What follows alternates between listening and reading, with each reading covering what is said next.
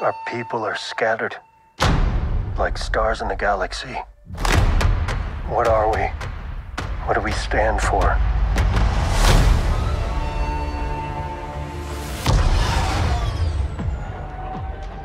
Being a Mandalorian is not just learning about how to fight. You also have to know how to navigate the galaxy. That way, you'll never. Bienvenidos, fraguaseros, fraguaseras, a un nuevo podcast, un nuevo programa de la Faragua de Beskar. Como todas las semanas estamos aquí para comentar eh, un nuevo episodio de la tercera temporada de Mandalorian. Esta vez toca ya el penúltimo episodio, el séptimo episodio, titulado Los Espías, eh, de esta tercera eh, temporada de Mandalorian, que bueno, que creo que es un episodio yo de, consenso, ¿no? En, en, en general, creo que, que ha gustado a, casi todo el mundo. Y para ello, pues como siempre, vamos a presentar al equipo que, está con nosotros eh, de la Faragua. Está con nosotros el maestro coleccionista e inquisidor, el gran Paco. ¿Qué tal, Paco? Hola, ¿qué tal, Sandro? Pues, pues nada, saludarte a ti, a los compañeros de la Fragua que están aquí con nosotros y por supuesto a todos los, los oyentes que, que, va a tener el, el podcast. Muchas ganas de, de, comentar este episodio ya aquí pegadito al season final que, que, ha tenido chicha y que nos ha dejado muchas cosas interesantes.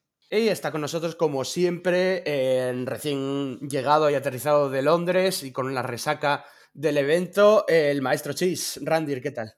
Muy buenas chicos y chicas, ¿qué tal? Pues uff, todavía asimilando todo lo que nos han hecho experimentar, todas las vivencias, todas las experiencias.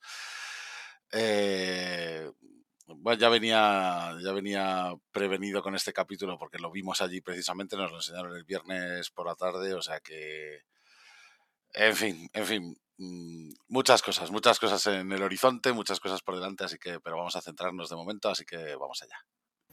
Y eh, está con nosotros, como siempre, la emperatriz y la gata Amelia. ¿Qué tal, Amelia? Hola, ronroneos para toda la galaxia. Un placer estar aquí. Randir, te odiamos todos, los que no hemos estado allí, ya lo sabes. Pero vamos, aquí esperando para comentar el, el capitulazo que hemos visto hoy.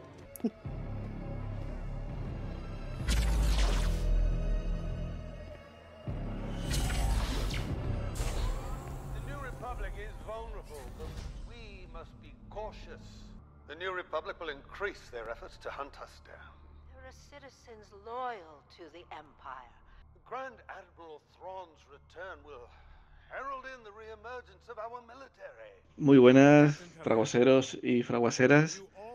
Aquí de Mesías al habla. Que quiero empezar disculpándome de que la única manera de que me podáis escuchar o de poder estar con vosotros es así, por un audio, así a manera a modo cutre, pero con el horario de trabajo y demás me es muy difícil coincidir con mis compañeros y me jode, la verdad. Y más con un capítulo con el que hemos tenido hoy, que me habría encantado poder estar allí con, mis compañeros y, lo, típico, ¿no? Tener el debate que tenemos siempre, que, me lo paso muy bien y, me encanta. Aquí solamente habla yo y ya está, así que voy a intentar medir un poco mis palabras porque yo ya me conocéis, yo aquí me puedo ir a hablar y el podcast que lo hago yo solo, porque yo empiezo aquí a hablar yo conmigo mismo y me dan las mil. Entonces, yo creo que nos va a sorprender después del capítulo que hemos tenido. Mi opinión, quiero decir, que nos va a sorprender mi opinión. ¿Qué, qué, ha parecido el capítulo de hoy? Tío, una pasada. Una pasada. El que, el que no haya disfrutado nada de este capítulo es para decir, chacho, tío, vete, vete de Star Wars, tío. Vete a Sombra y Hueso o vete al juego del calamar. Picha, pero Star Wars, déjalo. Mira que no es para ti, ya está. Cada uno tiene su gusto. Pero te voy a decir, tío, ¿cómo no te puede gustar este episodio? Pues claro que me ha gustado. El episodio es una, una tremenda pasada. No es perfecto y como ya sabéis, yo siempre digo las cosas buenas y las cosas malas. Yo no tampoco voy a adulterar mi opinión. Yo mi opinión es la que es.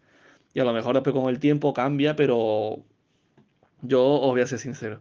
El capítulo es una maravilla. Lo que más me ha gustado, el principio y el final. También te digo, nos lo debían. Nos debían ya algo así. Entonces lo que se ha visto ha sido una puñetera pasada, tío. Como te han puesto el, el al principio, la reunión con todos los imperiales, que ya en mi grupo de WhatsApp que tengo con los amigos ya hemos cambiado hasta el nombre de el, nombre del grupo, a lo- no sé cómo lo teníamos, no sé ni qué nombre teníamos, pero lo hemos cambiado a, al Consejo de los Putos, tío. Estamos fatal de la cabeza, tío. Porque vamos, que ahí dentro, ahí no, ahí no puede haber nadie en esa habitación que no sea un puto, ¿no? Como decimos nosotros. Joder, con el consejito, ¿eh? Qué cosa más guapa, tío. Todos los imperiales ahí preparados y hemos visto caras conocidas, ¿no? Para los, los que conocemos el, el antiguo canon, ¿no? Y hemos leído los libros y demás. El, el padre de Hax, tío, que fue muy importante. Que aunque algunos que dirán, uff, tan colado al padre del Hax, un poco como por la cara, ¿no? Pero no, que va, el padre del Hax tuvo su protagonismo después de la muerte del emperador, ¿eh? Eso siempre ha sido así. Que no es una excusa para venderte la secuela, es que el padre Hax siempre ha estado así. Con el tema de la operación ceniza y demás. Entonces, pega, está hecho con oro. Pega que flipas. Y el Pelaeon, el Pelaeon es mítico, tío.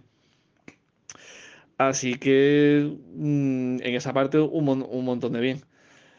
Y, y después ya lo de, lo de la parte de los mandalorianos está muy bien, porque es verdad que es algo de la trama principal por fin. Va hacia. avanzan algo de lo de Mandalor y demás, entonces eso está bastante bien. Y el final. El final lo hizo ya cinco veces, ¿eh? Y es que el capítulo que me lo voy a ver después esta noche otra vez. Y mañana me veo otra vez la escena suelta, el final sobre todo. La reunión y el final. El final está hecho para yo comprarme todos los muñecos que existan en el planeta. O sea, yo en cuanto saquen, porque lo van a sacar, porque esta gente son así, porque es un capítulo que básicamente se resumiría en vender muñecos.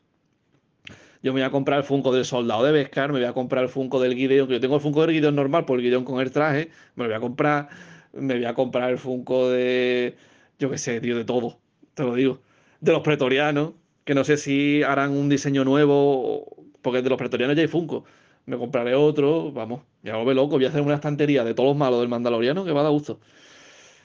Entonces ya te digo, un capítulo muy disfrutable, muy peliculero mm, y algo, por fin vemos algo tocho en esta temporada, que estaba siendo una temporada muy floja, así que muy contento y por fin tenemos algo de, los malos, tío, que, que ya tocaba, tío, ya tocaba contar algo de, de los villanos, al menos que están haciendo. Entonces estoy contento y la verdad que es el mejor capítulo de la temporada. Vamos, es que no, yo creo que no es muy difícil de, de ver, es que es el mejor. Y para verlo ba- bastantes veces, la verdad. Yo creo que va a ser un capítulo recordado. Entonces, eh, puntos malos.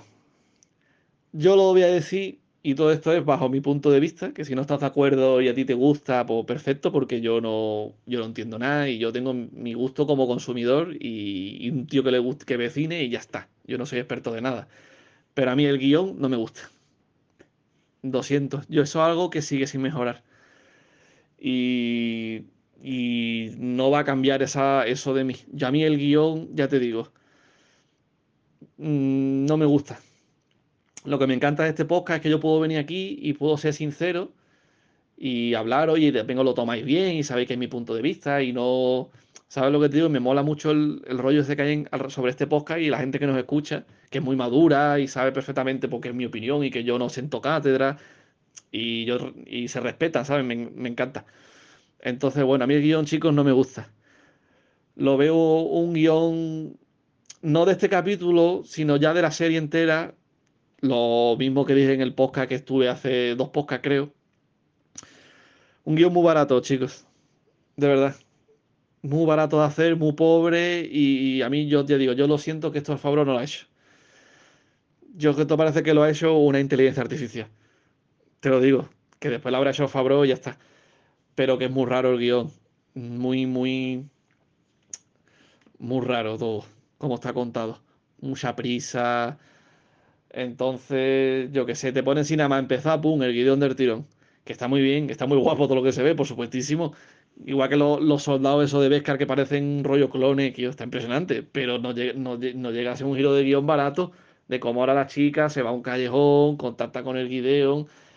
Pero es que no se salva nada. Es como, venga, ya, ya, pum, pum. Después, ¿cuántas veces nombran ya al Thrawn, tío? En plan, está el tema del Thrawn y a lo mejor Thrawn no está ni para esta serie, tío. El, el problema del mando es el Gideon, ya está. Y están ahí dándole el tema con el Thrawn y darle con el Thrawn, el Thrawn, el Thrawn y poniendo las señales, como que la propia serie se está molestando en spoilearte desde el primer capítulo que vimos que Grogu vio yo les llamo las ballenas espaciales, las ballenas esas que viajan por el hiperespacio, que salieron al final de Rebel, desde que vieron eso, no paran de incidírtelo. Que ya sabemos que Thrawn está ahí, si no es sorpresa, ya encima con la Celebration ya lo sabemos, pero y, no te lo ponen. ¿Y dónde está Thrawn? Pues, no sé. Y, pero se, viene y tú dices, yo, pero cuéntame algo más de esta serie. El tema es que es todo muy me. Muy que tú dices yo. Aparte, el, el giro de guion del capítulo pasado. Lo, de, lo del sable de la boca me pareció de lo peor. De lo peor. Un, truco de guionista muy, muy barato. Muy barato. Es decir, te pongo, sí, me derrotó a mi androide. Y Bocatana me salvó. Y te lo cuento y me lo creo. Y ya está, se lo doy. Pero, tío, vamos a ver dónde quedan todas esas veces que nos han incidido que el sable se consigue peleando, que ya no es ni con un combate a muerte, aunque sea derrotarte y ya está, pero tiene que haber una pelea. Si el mando tuviese que dar sable al primero que lo derrota, joder, tendría que, tendría que darle el sable, yo qué sé, a, un Jaguar de la primera temporada, porque es que el mando lo derrota a todo el mundo. Pero por ejemplo, el mando es verdad que el sable lo consiguió limpiamente, tío, porque venció al Gideon. Pues está bien, sigue por ahí. Pero ese, ese truco que se han inventado para evitarse el conflicto de tener que enfrentarse lo de siempre, los buenos de Bocatán con el mando, no lo vamos a hacer. Y no y eso me pareció guarrísimo, te lo digo, y eso no se lo perdono. Me pareció algo muy lamentable de ver. Que tú dices, bueno, después lo que te han dado está guapo, pues ya está. No se, no se echa cuenta y para adelante, pero fue lamentable. Y esto igual. Otra vez lo de la Bocatán que va a Mandalor. Muy bien. Lo explica todo otra vez, nos va a con los cruceros, se unen todos los mandalorianos, llega al planeta que el mando ya estaba antes y no hubo nadie. Ya hay ahí un montonazo de mandalorianos en un esquife. Tú dices, ¿y qué hacen ahí? ¿De dónde han salido? Pero si el mando llegó al principio y no había nadie, pues ahora resulta que hay ahí, por conveniencia del guion, un esquife con más, con más mandalorianos. ¿Quiénes son? No lo sé. ¿Cómo se llaman? Tampoco lo sé. Pero servimos a Lady Bocatán, para adelante. Pues vale. Ahora hay, un esquife mándalo con mandalorianos que llevan ahí, escondidos. Vale. Y ahora van a la, a la fragua, ¿no? Y ya está el imperio allí. Y ahora llega y ya está el imperio allí. Que, la, que a lo mejor puede estar la base ahí, sí, pero todo el pedido que ha hecho el, el Gideon ya está allí todo. Los pretorianos, las naves, ha llegado todo, vamos, ni, el, ni el globo, ni un Madonna. Tío, tío, yo qué sé. Necesito esto, esto, esto, esto. No se lo pide al padre del jaja y dice, venga, vale en 10 minutos va para allá. Y en 10 minutos ya están todas las naves allí colocadas, con los pretorianos, todo lo que el tío ha pedido. Y encima, es que son trucos de, de guiones baratos. De típica peli de aventura de que llega el, héroe al tesoro y el malo está allí ya. Y tú dices, vale. Después te ponen el salve del final, que es verdad que está muy bien. Que en verdad tampoco hacía falta porque el tío se puede ir por, por el boquete y ya está. Pero bueno, está muy bien porque matan a un secundario querido que igualmente sigue siendo un secundario, porque aquí en Star Wars el matar a un prota les cuesta la misma vida. Y es lo mismo, yo lo había hecho de otra manera, tío, porque te sale el Gideon. Te sale el Gideon con, con el traje nuevo. Que básicamente está hecho para vender muñecos. El tío no pelea. Abre la puerta, yo, saca la pistola, ponte a disparar con tus hombres, lucete, pero es que parece que el actor es paralítico, tío pero lucete, ponte a disparar, ponte a hacer algo, chiquillo. No, no, no, no. Luce la, luce la armadura nueva, eh, la serie. A tomar nota, eh. Hot Toys, me voy, adiós. Y se va. Y tú dices, mira, ponte a pelear un poquito. Y si cuando ya el Paz Villa tú veas que está reventando a tus hombres, pues como un cobarde que eres, cogí te vas, tío. Pero lucete un poquito. Nada. Se va del tirón, enseña la armadura, venga, adiós. Y después lo del Paz Villa, a mí me habría gustado otro tipo de. Porque no hace falta ni matarlo. La verdad. Porque tú sabes cómo ese tipo de mandaloriano, cómo impactaría más en pantalla. No el que el tío muera, sino tú sabes cómo impactaría más el, el decir, Dios, qué, malo es, qué cabrón, el que lo hubiesen aprisionado y le hubiesen quitado el casco, por ejemplo, y le hubiesen dejado el tío ahí sin el casco. Eso para nosotros habría sido porque eso el tío es denigrarlo lo más grande. Y si quiere a lo mejor después mátalo o te lo lleva y le hace cualquier movida para que después el tío Mm, te obedezca, yo que sé, cualquier movida, pero mm, habría estado guay un momento de en vez de matarlo así rápido, pim pam, haberle hecho algo así. Y haberle quitado el casco y haberle hecho algo así más guay, pero es muy pim pam, fuera. Hay que quitarse uno para que quede constancia el imperio, lo malo que es, y ya está. Y después lo de que el Grogu tenga el, el mecha. Eso es otro problema que tienen, que es que el niño ya se les va de las manos. El niño llega, mira que yo con la cena me he meado, ¿eh? yo con la cena he llorado de risa. Todo rato, todo rato todo por culero. Sí, sí, sí, no, está súper gracioso, de verdad, simpatiquísimo. Pero no llega a a nivel de guion de que no saben qué hacer con el niño. ¿Por qué? Porque lo del niño lo tienen tan estirado que es que ahora mismo, porque ellos no contaban con eso. Y al elegir la raza del Yoda, tienen el problema de que el niño, para que haga cosas, tiene que crecer. Y esa raza tarda mucho. Entonces, todos sabéis que cuando el niño hace cosas se ve raro en pantalla, cuando los niños pegan los saltos. Es mono de ver, pero en una pelea se ve feo, se ve raro esos saltos que da. Entonces dicen, ¿cómo ideamos que el niño ponerlo a nivel de los adultos tan rápidamente y que no cante? Pues lo metemos en un mecha. Y ya está.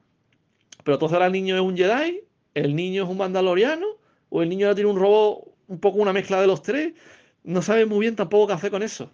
Lo del niño al final está siendo un arma de doble filo y quieren intentar estirarlo, estirarlo, estirarlo, porque el niño vende lo que no está escrito, pero tampoco saben el cómo.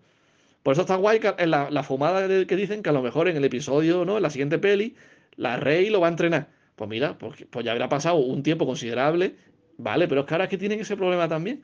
Pese a que está espectacular, ¿eh? Que es que el mecha está increíble y está todo alucinante, pero a nivel de guion sigue siendo muy pobre, porque son como respuestas a cosas rápidas. Entonces, al final, la temporada me queda como que es una temporada hecha primero como corriendo y, y como si fuese en un concierto los teloneros de la serie de Ahsoka. Es una temporada que básicamente sirve para presentarte la serie de Ahsoka que viene en agosto, en vez de tener luz propia, por así decirlo.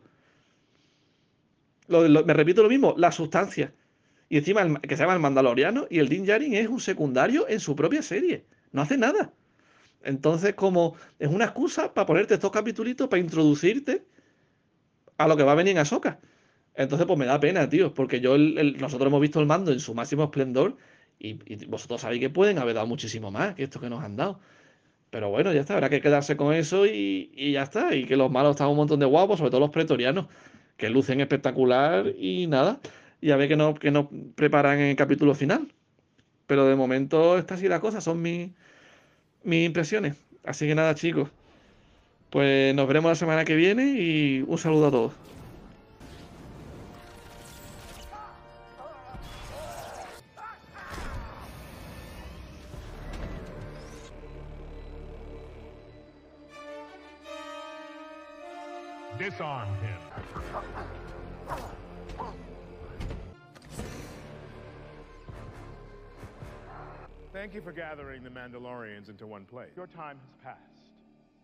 Bueno, pues es un capitulazo, ¿no? Yo creo que ahí son unánimes. Eh, bueno, vamos a comentar todo lo que ha pasado desde el principio hasta el final, que de hecho tiene bastante miga tanto el principio como el final, eh, precisamente. Eh, a mí personalmente también me ha gustado mucho, como ya he dicho, de los mejores de la temporada. Hombre, yo no diría que, es el mejor de la serie, que bueno, que hay gente que sí, que lo, entiendo, pero sí que, sí que ha sido un muy buen episodio, ¿no? Creo que tiene muy pocas pegas, creo que han ido a cañón en, todos los sentidos, con, el tema de los mandalorianos, con el tema ya que ya, ya se necesitaba, ¿no? Que saliera el, Moff Gideon, eh, los remanentes imperiales, ya hay varias ilusiones al comienzo del gran almirante Thrawn, eh, tenemos esa, muerte notoria de Paz Vizsla, ese sacrificio, digamos, al final de la, del episodio, eh, tenemos muchos guiños por ahí a las secuelas, eh, y a la trilogía original. Bueno, eh, tenemos de todo, ¿no? Eh, y tenemos también, como a mí me gusta técnicamente, la verdad, una dirección muy sólida, una, una, muy buena fotografía, David Klein, que me gustó mucho. muy cinematográfico también el, episodio, con más presupuesto también que otros. yo creo que ha sido un muy buen episodio, muy buen preámbulo también a una, a, a una season finale, ¿no? veremos, veremos qué pasa. Eh, pero yo la verdad, además no sabía muy bien qué decir en la criticación porque me ha gustado prácticamente todo. Entonces, bueno, eh, ha, sido un poco lo que esperaba. Es verdad que hay gente que ya se ha flipado demasiado en, el tal, que era lo mejor que ha visto en la historia de Star Wars, que sin Rogue One, que no sé qué. Pero bueno, yo no, yo no diría tanto personalmente, pero, pero bueno, pero dentro de la serie, pues es muy buen episodio. Eh, no sé, ¿qué os ha parecido a vosotros? Paco, por ejemplo, vamos por orden. Bueno, pues me ha gustado mucho, eh, me ha gustado muchísimo. Es verdad que tenía un hype quizás desmedido porque me he hecho un flaco, un flaco favor estos días y, y he estado leyendo, no, no spoiler, pero sí un poco las opiniones de, de, personas que lo habían podido ver allí en, en, la Celebration y tal, simplemente impresiones, leyendo impresiones.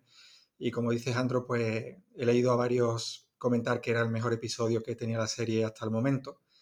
Y hombre, quizás el mejor episodio de la serie para mí no es, pero, pero que es uno de los mejores, o sea, que está, digamos, entre los mejores, sí, un episodio que sobre todo por el principio y por el final, uff, termina, termina muy arriba, ¿no? La verdad es que es, que es muy emocionante y, y, tiene chicha, chicha a muchos niveles, ¿no? Creo que, que es un episodio muy, muy completo.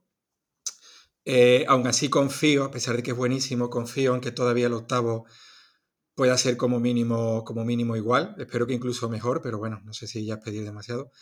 Pero como también lo, dirige Famuyiwa, ¿no? que me acaba de confirmar Hand of the Record, que él era también el director del octavo, pues, pues bueno, confío en que el séptimo y el octavo pues sean, por así decirlo, dos partes de, de un mismo episodio, ¿no? Por, por, decirlo de alguna manera, y que esté también al nivel. Pero vaya, que ya con este, mmm, súper contento, súper contento con cómo ha ido eh, el camino que ha ido tomando la, la tercera temporada. Vale, eh, Randir, ¿qué te pareció a ti el episodio ya, que has visto dos veces, supongo? Sí, sí, no, ya, ya lo he visto varias veces, sí. No, no solo dos, sino varias. eh, bueno, el, comienzo del episodio, insisto, nos lo pusieron ya en la Celebration el viernes. Y, claro, ya, ya nos comentaron allí, además de que iba a ir toda la movida. A ver, no, de que iba a ir toda la movida, ¿no? Nos dejaron este pequeño, esta pequeña previsualización ahí, ya cuando todo el mundo eh, vimos ahí a, al personaje de Gilad Peleon y a. sobre todo a Pelion y a Brendel Hacks, ya nos quedamos con la boca abierta, ¿no? Porque, porque ya inmediatamente era no solo el guiño a Heredero del Imperio, sino también a, bueno, y a Rebels también, que también aparecía en Rebels, y a, y a eh, las secuelas directamente, que, ya empezaban a conectarlo. Entonces eh, ahí ya la gente se volvió medio loca, yo reconozco que no me lo esperaba, yo, yo pensaba de hecho que la serie de Ahsoka se iba a estrenar un poco más tarde, y cuando dieron el, el, anuncio de que era en agosto, pues ya empezamos a hilar todo un poco más a lo bestia, ¿no? Diciendo, eh, básicamente pensando más bien, planteando que, que ya está prácticamente aquí este, esta, el comienzo de este crossover, ¿no? Y el comienzo de este evento tocho, ¿no? Que va a suponer eh, la confluencia de estas series. Eh, también además, como, como también nos pusieron el, el tráiler de Skeleton Crew, y, y, el de The Acolyte, pues también estábamos un poco en mitad de la vorágine, entonces a lo mejor no lo supimos eh, asimilar todo en ese momento. Entonces por la tarde nos pusieron el, el capítulo este y claro, el, el, capítulo entero, claro, verlo en pantalla grande, porque además nos lo pusieron en pantalla de cine, es otro rollo. Yo creo que muchas de las reacciones que, que se vieron esos días fueron precisamente por eso, porque lo, vimos como si estuviéramos en el cine y, y, visto así, aunque fuera solo una hora prácticamente, porque el capítulo dura 56 minutos creo de, de, duración, aunque solamente fuera una hora, pero fue básicamente como ver otra película de Star Wars directamente. Entonces, claro, yo creo que muchas de las reacciones iniciales fueron así. La mía por lo menos fue así, o sea, yo lo vi así. Eh, y claro, al, al, verlo en pantalla pequeña, luego ya más reposado, más sosegado, yo sigo pensando que es el mejor de la temporada, sin duda, es decir, es el que resuelve eh, la mayor parte de dudas, por fin vemos a los villanos, por fin vemos eh, un poco el, el, contexto ya de, de, de, este golpe o de este gran plan que se, que se plantea aquí, ¿no? Por parte de, del gran almirante Thrawn. Y, y claro, claro, yo ya vengo condicionado por todo lo que vimos, por todo lo que nos enseñaron. Eh, sí que es verdad que, que, lo que más impactó, yo creo, es la escena final, ¿no? Donde, donde vemos a Gideon vistiendo esa armadura, ¿no? Esa, esa tremenda armadura mandaloriana, ¿no? Y, y, y todo eso. Eh, entonces, eh, bueno, y, y, toda la base que tienen ahí metida y todo el rollo. Y por supuesto, el, el combate de Paz Vizsla eh, con, contra los tres pretorianos Eh, para mí fue eh, toda una experiencia, claro, no puedo compararlo a la vuestra porque lo habréis visto, pues eso, en, vuestros televisores, en vuestra casa y todo el rollo, y ya venís también un poco con la mosca detrás de la oreja por todo lo que habríamos dicho el resto que lo vimos antes, ¿no? a pesar de que no, a pesar de que intentásemos poner, no, poner spoilers y, todo el rollo. Pero, pero a mí me parece un, un auténtico capitulazo, o sea, me parece una barbaridad lo que han hecho ahí, tanto a nivel visual como la música también, eh, como también cómo está narrado ¿no? la trama y, cómo se les complica la existencia a esta gente. Y con muchas ganas de, ver el último ya, a ver cómo resuelven esta situación, a ver cómo, cómo mm, plantean de nuevo eh, pues no sé, la, la, huida o la posible huida de Din o qué es lo que va a ocurrir y todo eso. Pero tengo que reconocer que, a, mí me, el capítulo me fascinó desde el principio, ya tanto los momentos de lore gordo, ¿no? De, contexto gordo, como digo yo, eh, como los momentos más, más cachondetes, ¿no? Como por ejemplo cuando, cuando Grogu pues lo meten ya en la, en la carcasa de, del IG-12 y, que además aprovechan muy bien también en el momento en el que Paz Vizla y, y Axe se enfrentan después de jugar esa partida ¿no? de, ese juego de tablero. Eh, entonces creo que creo que lo han hecho de una forma súper guay, súper super emotiva, muy chula y, no sé, tengo, tengo insisto, tengo, tengo muchas ganas de que llegue la semana que viene para, para ver el season final y ver cómo termina todo esto. Vale, eh, Amelia, ¿qué te pareció a ti? Eh, bueno, yo tengo que decir que he tenido la fortuna de que no me he tragado ningún spoiler. Yo no sabía lo que iba a ver, no tenía ni idea de lo que iba a ver. O sea que tuve, esa fortuna, con lo cual para mí ha sido eh, impacto total. He visto media película, porque a mí la sensación que me ha tenido a la hora de ver la narrativa del capítulo y, cómo se han desarrollado las cosas y visualmente cómo es y, y la música y todo esto, es como si hubiera visto media película, me la han dejado a la mitad. Entonces estoy esperando, deseando ya que llegue el miércoles que viene para ver cómo termina la película, porque está cojonuda, vamos. Entonces, eso he visto. Y luego mm, me quedo con la idea de que he visto... Mm, mm, em, ha, habido ratos en el que tenía la sensación de que estaba viendo una historia medieval de este tipo mito artúrico, no sé explicarme. No sé, me ha gustado mucho porque me ha dado muchísimo lore mandaloriano. Entonces, me quedo con eso, me quedo sobre todo con, con, eh, con, todo el lore mandaloriano que nos han dado, esta sensación de, bueno, Bocatán intentando unir a los tribus, a los diferentes clanes, eh, a la armera que también está por la labor de, de colaborar y de que mm, todo vaya en, en, la misma dirección, que ya está bien de pelear entre nosotros y que aquí yo llevo diciéndolo desde el primer capítulo, desde que empezó la temporada, el primer capítulo de la temporada entre Din Djarin y, y, Bogatán, que estaban condenados a entenderse. Y creo que esto es ampliable a todos.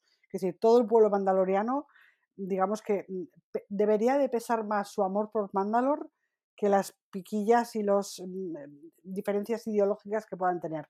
Y están condenados a entenderse. Creo que es el mensaje que nos quiere dar esta temporada, sobre todo, que me encanta además ese metalenguaje Mm, que siempre nos da Star Wars, ese, mensaje subliminal que siempre nos pone.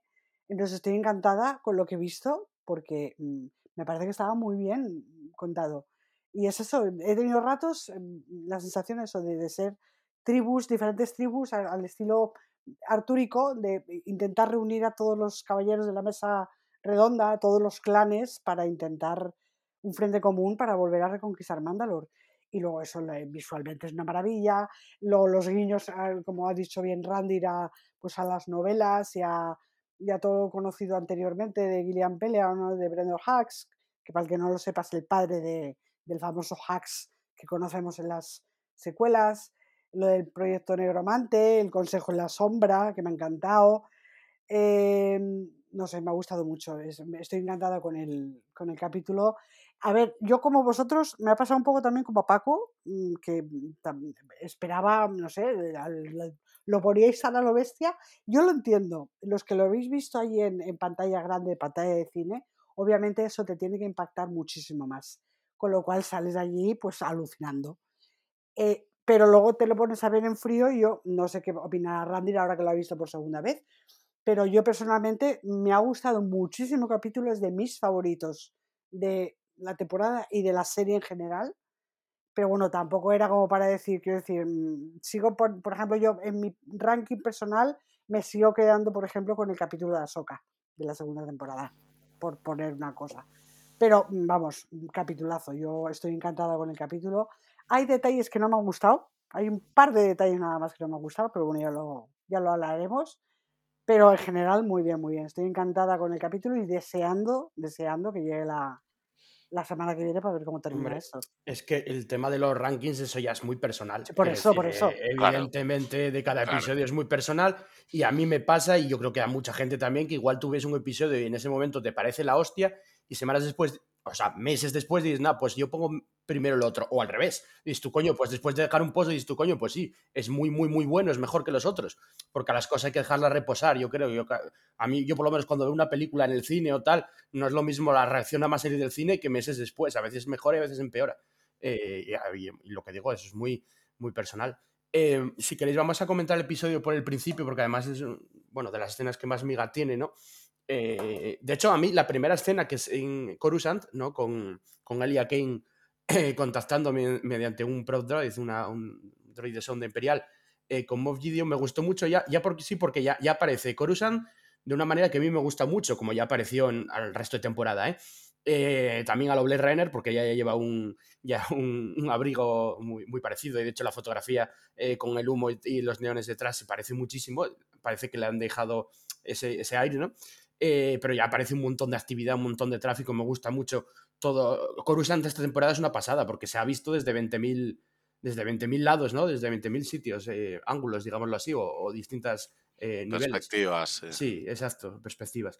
Y, y me ha gustado mucho. Entonces, eh, cuando contaste con Moff Gideon, bueno, la conversación un poco con Moff Gideon está guay y tal, pero bueno, lo- la chicha no, viene cuando, cuando cuelga, digamos, y, aparece Moff Gideon eh, vía holográfica con todos esos, con, los remanentes imperiales, ¿no? Es verdad que incluso antes de eso ya vemos cómo Moff Gideon pasa por una sala donde vemos nuevas tropas, ¿no? A los lados, que luego se, se verán en el episodio, ¿no? Las que tienen, las tropas que tienen eh, armaduras de Beskar.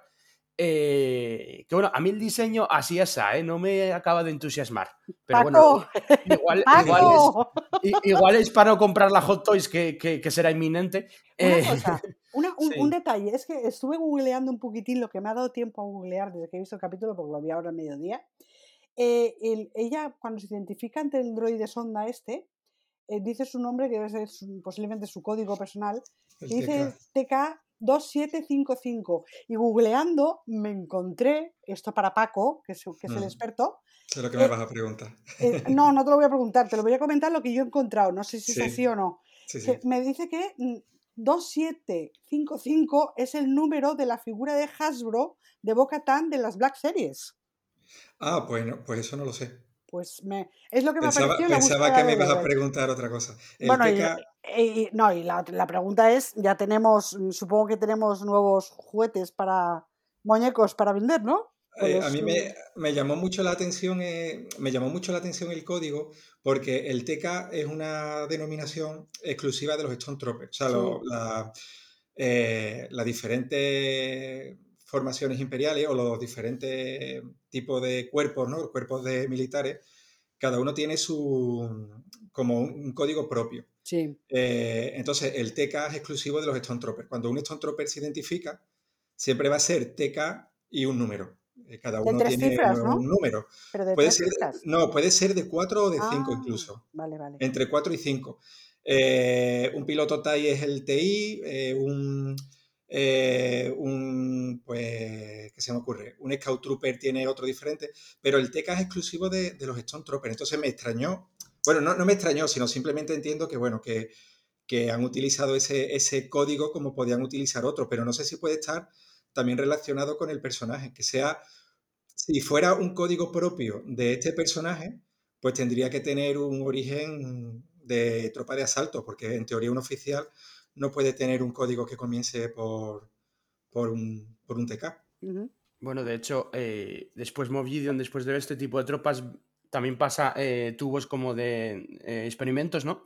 eh, una vez más, vemos ahí como alguien metido en, en este tipo de tubos, como los típicos experimentos de clonación que ya, ya hemos viendo a lo largo de toda la serie y de, y de, de Bad Batch. Y luego llega a esta sala donde están holográficamente, pues lo que, yo, lo que ya habéis dicho, ¿no? Eh, está eh, Paleon, que es. A, mí me parece mítico porque jugaba mucho con él en, el juego de estrategia del Star Wars Rebellion, que era uno de los tipos que tenían diplomacia en, el Imperio, y me gustaba mucho. Paleon. Y luego eh, Brendal Hux, que a mí tengo una pequeña decepción con Brendal Hux. Eh, esto es una tontería, pero es nivel. ¿Por qué? Porque Brendal Hux, que ya lo es, como dijo antes Amelia, es el padre de, de bueno, de Hux, el, el, el, que aparece, el personaje de Domhnall Gleeson que aparece en la, en la trilogía de secuelas. Armitage el, Hux. Exacto. Eh, aparece en novelas también y en, bueno, digamos en cómics y tal, en, en, tal. Y mi pequeña decepción es que el padre de, de, de este tipo, de Hux, eh, se llama Brendal Hux, porque el padre de Don Hal Gleason es un actor muy conocido, nominado al Oscar, que se llama Brendan Gleason. Eh, y como, como, homenaje le pusieron al padre, como es el padre también del personaje, eh, Brendan Brendal. Y, y, qué decepción personal pequeña tengo, que no se parece nada al, al, actor, joder, tenía que parecerse un poco más a... a, a, a, a Brendal. Eso es, es, es, es, Brian Gleason, es el es hermano. El hermano. Es el hermano. Pero es el hermano él. claro. Es el hermano de Hux. Bueno, el, el, hermano del actor que interpretaba a Hux. Es Brian Gleason, que es el hermano de Tom Ah, vale. Gleason, o sea que o sea, el, el, el, actor que. Eso no lo sabía, no lo sabía. El claro. actor que lo, que lo, interpreta gráficamente es el hermano. Sí. sí, sí. Ah, vale, vale. Porque yo creí que me iban a poner. Yo esperaba ver una versión un poco joven, parecida del, del padre, de, o sea, del padre del actor, claro, claro. de Brendan Gleeson y digo, joder, si no se parece, no sé qué, cosa que es delgadín y tal, que igual que Don, Don Gleason, pero no sabía que es el, el, que lo interpreta el hermano de Donald Gleason, entonces. Sí, sí. Exactamente, sí, sí. exactamente. Ah, sí, sí, vale, vale, vale, no, no. O sea, que, o sea, que tiene, los genes los tiene, o sea, habrán buscado para que tenga, para que tenga cierto parecido, aparte de hacer la coña, supongo, ¿no? Sí, claro, no, no, es, es que, la familia, básicamente. Aunque eh, no exacto, exacto, sí, sí, está, está ahí toda, toda, la familia, ¿no? Es que esperaba ver el padre, que es un actor que me gusta muchísimo, Brendan Gleeson, mm. Y, y, digo, joder, tal, no, pues nada, pues superada ya la, la ¿cómo se llama? La, la pequeña decepción personal. eh, genial. Y yo lo, lo, que no sé si, no identifico más personajes, no sé si sale, no sé si tú, Randy, te voy a llamar Randy a partir de ahora. Eh, Randy, eh, no sé si, si, tú identificas a alguien más, porque a mí me sonaba, pero no lo sé. El, el, este personaje calvo que sale, me refiero a, a, los otros remanentes imperiales. Macho Man Randy Savage, más Randy Savage que nunca. pues resulta que eh, lo miré en los créditos para ver si identificaran a algún señor de la guerra más y no pone sí. simplemente Warlords. Ah, pone Warlords. Sí que es cierto, sí que es cierto eh, que eh, hay algunos que, que podrían tener un, un, cierto paralelismo con, con, eh, con algunos eh, señores de la guerra antiguos del universo expandido. Sí. A mí, por ejemplo, el primero, el que es calvo, aunque, aunque me suena aunque mucho. En, es, es, a mí me resultó muy parecido al almirante Teradoc, aunque no es realmente igual ya, ya. físicamente, ¿no? Pero sí que me resultó muy parecido, ¿no? Y, y de hecho estuve comentándolo con, con, bueno, con Cefel, con uno de los uno de los colegas míos que alguna vez ha hecho algún directo con nosotros. Mm. Lo estuve comentando así en privado con él, ¿no? Cada uno de ellos, ¿no? Eh, y cada uno de los de los eh, imperiales que aparecen por ahí eh, realmente podrían ser mm, o sea podrían tener una correspondencia bastante bastante parecida ¿no? a los de a los antiguos no mm. pero pero parece que no parece que aquí se los han inventado o están por lo menos esperando a, a, a hablarnos un poco más de ellos yo creo a su manera no dentro de de lo que cabe por, por, el hecho mismo de que eso, de que los créditos no, no los mencionan a cada uno por su nombre, sino que simplemente pone Warlords sí. y pone pues los nombres de, de, los actores que los interpretan. Lo que sí me ha parecido alucinante en términos de casting es a quien han cogido para, para hacer de Gilad Peleon, porque es que es, o sea, es que es igual, pero igual que, que en todos los todas las ilustraciones y todos los, yo qué sé, había postalillas, había cromos, había sí, sí. videojuegos. yo, yo del videojuego de Rebelión aparecía él en la, la foto de, de, portada, él en grande, el, vamos, de portada, es, en el, el busto sí, de él, sí, sí, sí, es que es alucinante totalmente que sea tan, tan, tan, tan igual, incluso la forma del bigote, todo, todo, todo, todo, todo. O sea, al verlo, eh, para mí, o sea, cuando, cuando lo vimos inmediatamente antes de que el propio Gideon mencione su apellido, ¿no? Y le diga, le diga directamente Capitán Peleon, mm. ¿no? Inmediatamente dije, este, es este, o sea, este, este es Peleon. o sea, no, no, no tengo dudas. En cuanto empezó a hablar y empezó a, antes de mencionar a Thron y todo el rollo, o sea, lo pensé inmediatamente. Estaba, estaba además en el panel de, de, precisamente de, Lucasfilm viendo el avance, ¿no? Ah, esto fue durante el avance y, es que me quedé totalmente ensimismado, o sea, me quedé con los ojos como platos diciendo, no puede ser que esto ya aparezca aquí inmediatamente. Sí, sí, no, yo también. Es que además de niño, o sea, parece una tontería, pero de verdad, de niño, al final de los 90, antes del episodio 1, era mi oficial imperial favorito. Porque era, o sea, yo he visto la trilogía original, todos los que salen en la trilogía original, pero Pelion era mi favorito de, tal, por, precisamente por el juego de estrategia que lo usaba muchísimo el, el, Star Wars Rebellion, que me acuerdo de eso, que era uno de los que permitían diplomacia para el imperio, como que te cargaban diplomacia, porque era muy diplomático. De hecho, aquí se le ve también hablando eh, consensuadamente también con, con, el resto, ¿no? Claro, de, de hecho, en, en, el universo expandido antiguo llegaba muy lejos Peleon, o sea, mucho más allá de, después de la muerte de Throne era bastante importante en, todo lo que ocurría para, para, que al final incluso se, se, terminara el imperio como tal, ¿no? Se terminara de, eh, por así decir, de desmilitarizar. Es decir, es un personaje muy, muy importante. En, eh, era un, personaje muy, muy importante en el universo expandido antiguo. Y ya cuando lo recuperaron en Rebels fue un un homenaje precioso. Pero claro, en Rebels vemos que su destructor estelar estalla, entonces pues es lo típico que dices, bueno, pues ya está, le han hecho aquí el, el homenajito, igual que vimos como Rook también, el Nogri que, iba con Thrawn, igual que vimos también que, supuestamente, porque ahora yo, ahora ya digo supuestamente, a partir de aquí vimos como supuestamente perecía enfrentándose a Zeb, pero, pero claro, pero verlo aquí en live action ya ha sido como, como en plan, Dios mío de mi vida, que esto se nos viene encima ya. Y bueno, y se mencionan cosas como el proyecto, lo que dijo antes a ¿no? Proyecto Nigromante de Brendan Hacks y también el, lo que llaman, eso lo llaman el consejo, el consejo, sí, el consejo, el consejo, sí, el consejo, sí. El, el, consejo de las sombras. El consejo, de, de, de, las sombras, sí.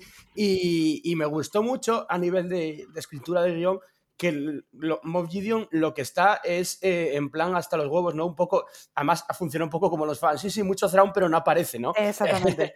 Está un poco como los fans, en plan, mucho a mencionar a Thrawn, mucho hablando con Pelion, mucho mencionar y tal, pero no aparece, o sea, ¿dónde está ese hombre? No sé qué. Entonces él ya eh, propone, que además lo acepta la mayoría, poner un nuevo líder. Eh, claro. Un nuevo líder porque no está, porque no, Porque no, no, está, ¿no? Peleon no, porque Peleon parece que está un poco como, o eso da, a parecer, ¿no? Que está un poco como la mano derecha del propio Thrawn. O sea, dan a entender, no lo sé si será así, pero dan a entender que eh, Peleon sí que se ve con Thrawn, o que por lo menos saben, tiene más información que, Thrawn que el resto. Eh, entonces eh, está muy bien traído eso, ¿no? Que dice él, no, no, aquí es que no aparece ni para Dios. Y yo, joder, es igual que los fans, ¿no? Que quieren que aparezca y no, y no aparece. Entonces está, muy bien traído. O sea, tiene, tiene toda la lógica. Además, tiene la lógica para que cuando aparezca lo aplaste como una mosquita, ¿no? Eh, plan, hola. Una cosita, yo me gustaría que Randy nos hiciera un poquitín, un poquitín nada más, muy por encima de la biografía de, de Pelean, porque me parece que era el que llevaba el Quimera y cuando llegó Traun se lo agenció y se puso el de segundo de Traun o algo así en la Quimera, ¿no?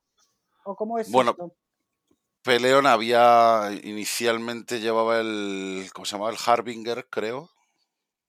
En la tercera flota. Bueno, a ver, aquí claro, aquí tenemos dos versiones, dos versiones. Tenemos la versión de Legends y tenemos la versión de, del canon actual. Entonces, eh, antes, eh, en, Legends básicamente, Pelearon empezaba la carrera en las fuerzas de la judicatura y, era el capitán del Leveler durante las guerras clon. Entonces, eh, estuvo siempre muy ligado a, la armada, es decir, a, las flotas, ¿vale? Y cuando la República se convirtió en el imperio, lo trasladaron al Quimera para, para, que fuera un poco el, el, líder del Quimera. ¿no? En la batalla de Endor el Quimera caía bajo la comandancia de Peleon que, y, él mandaba que, se retirasen. básicamente. Y, y a partir de ahí, pues el, el, propio Gran Almirante Throne lo seleccionó el, el, Destructor Estelar Quimera como su, como su nave insignia y todo el rollo. Bueno, y ya empezó pues con su campaña, ¿no? Un poco de, de retorno, ¿no? Básicamente. Eh, de hecho, eh, después de, de, la caída del propio Throne, después de la vuelta de Throne y después de que Rook lo mata y todo el rollo, eh, Peleón continuó sirviendo al Imperio, básicamente. Y, y, y, al final, pues bueno, pues al final el imperio un poco se, se, se, fue, el resto imperial más bien se fue un poco al garete alrededor del propio Peleon. Y acabó pues como segundo al mando del, del precisamente del señor de la guerra Teradoc. Y, y, luego llegó, pues.